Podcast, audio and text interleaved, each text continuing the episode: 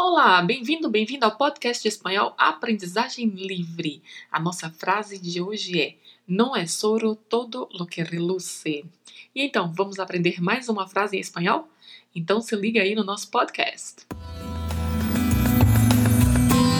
Aprendizaje Livre Podcast.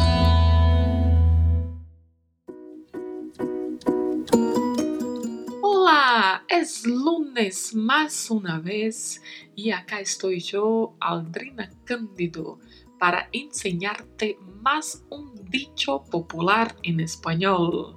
Então vamos lá aprender com este dicho popular mais um pouco de vocabulário, gramática e pronúncia do espanhol. Vamos assim aperfeiçoando cada vez mais a nossa comunicação com o espanhol. Então vamos à nossa frase. Não é solo todo lo que reluce. Não é um advérbio de negação, como nós já conhecemos. Es também já é conhecido de outras frases, que é o verbo ser, né, aqui conjugado. Ouro, ouro que é um metal, que em português significa ouro. E o detalhe aí na pronúncia desta palavra é o vibrato do R. O vibrato do R talvez seja a coisa mais difícil de se aprender em espanhol. É bom, inclusive, que você faça alguns treinos, né, deixando a parte lateral da língua apoiada sobre os dentes e a ponta da língua solta e tentar vibrar a ponta da língua. Então você vai conseguindo treinar um pouco mais aí deste vibrato. E a pronúncia é orro, orro. Lembrando que o O é sempre mais fechado, né? Como já comentamos. Todo, que também tem essa pronúncia, né? Com o O bem fechado, todo, que significa tudo, né? Em português.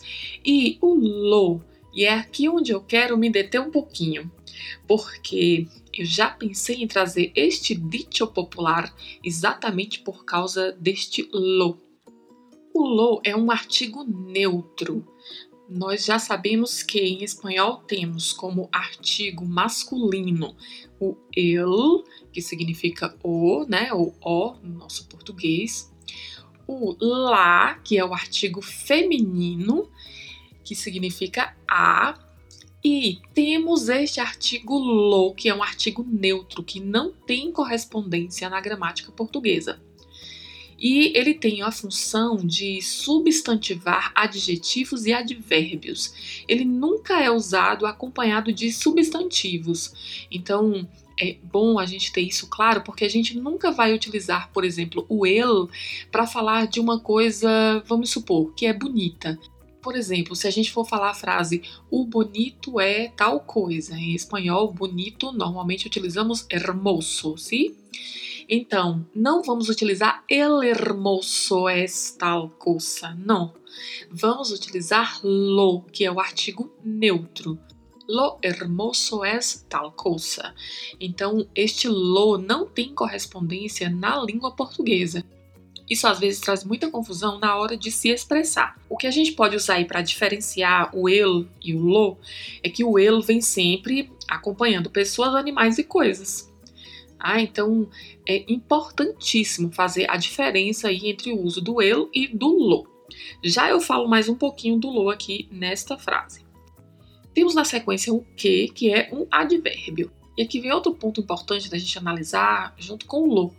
É que existe aí essa construção do lo mais que, que é uma construção bastante utilizada. Por exemplo, é, estou estudando todo lo que el professor indicou. Todo lo que é como se você quisesse dizer tudo o que o professor indicou. Estou estudando tudo o que o professor indicou. E aí a gente não pode confundir com a construção, por exemplo, do el mais que e do lá mais que. Aí eu reforço a ideia aqui. Quando for el e lá, é porque está sempre identificando pessoas, animais ou objetos, tá? Então a gente tem que ter bastante atenção aí com este uso. E a última palavra que é reluce. reluce, que vem do verbo relucir, que significa reluzir, brilhar. Né? E temos aí como particularidades de pronúncia os dois R's vibratos no começo e no final da palavra e a letra C, que podemos falar com som de S. Relucir. E quando é utilizado como reluce, só vamos ter um R vibrato, já facilita um pouquinho né, a pronúncia. Então, reluce e o C com som de S, reluce. Então, a nossa frase de hoje não é todo lo que reluce. Seria melhor traduzido no português para o seu correspondente ditado popular. Nem tudo que brilha é ouro como costumamos dizer em português. Se fôssemos traduzir aí ao pé da letra, diríamos assim, né? Não é ouro tudo o que reluz. Seria uma tradução bem ao pé da letra. Mas, como já comentamos em outros podcasts, a tradução não pode ser feita dessa forma. A gente tem que sempre buscar no português o que é correspondente, para que a gente possa fazer a tradução com melhor qualidade, com melhor sentido de acordo com este dito popular, o que é bom, o que tem qualidade, não está no exterior. Né? A gente deve buscar sempre na natureza das coisas, deve procurar sempre nas pessoas o que é o lado bom. E por isso o ditado nos alerta para ficar sempre atentos e vigilantes com o que está à nossa volta para que a gente possa perceber facilmente o que, que está escondido atrás das aparências, né? E aqui não se refere só a aspectos físicos, né, mas também aos próprios discursos, né, as atitudes, né, das pessoas. Então, é importante que a gente seja vigilante aí com relação a isso. A gente sabe que tem outros metais que também têm brilho, no entanto, o ditado associa ao ouro pela questão do valor né, que é dado ao ouro. Então, é muito importante a gente ter isso em mente para a nossa vida também. Então, no es oro todo lo que reluce, se queden atentos. É isso aí. Então, esta foi a nossa frase de hoje, o nosso dicho popular para você estudar durante esta semana. Estude bastante, repita em voz alta, treine aí as pronúncias da palavra oro, reluce, principalmente. Ah, esqueci de comentar algo em relação ao lo quando a gente utiliza aí nesta frase o low, ele está funcionando como um intensificador, como algo que está dando mais ênfase. Porque se a gente disser assim, não é ouro todo que reluce, a gente também entenderia perfeitamente. Mas este low vem com uma ideia de intensidade, né? Então, não é ouro todo lo que reluce. Então, dá uma intensidade aí na frase. Então é isso, treine bastante esta frase para que você possa ir desenvolvendo aí a sua oralidade no espanhol. E se este podcast tem feito sentido para você, divulgue, envie o link para outras pessoas para que elas possam também partilhar deste aprendizado.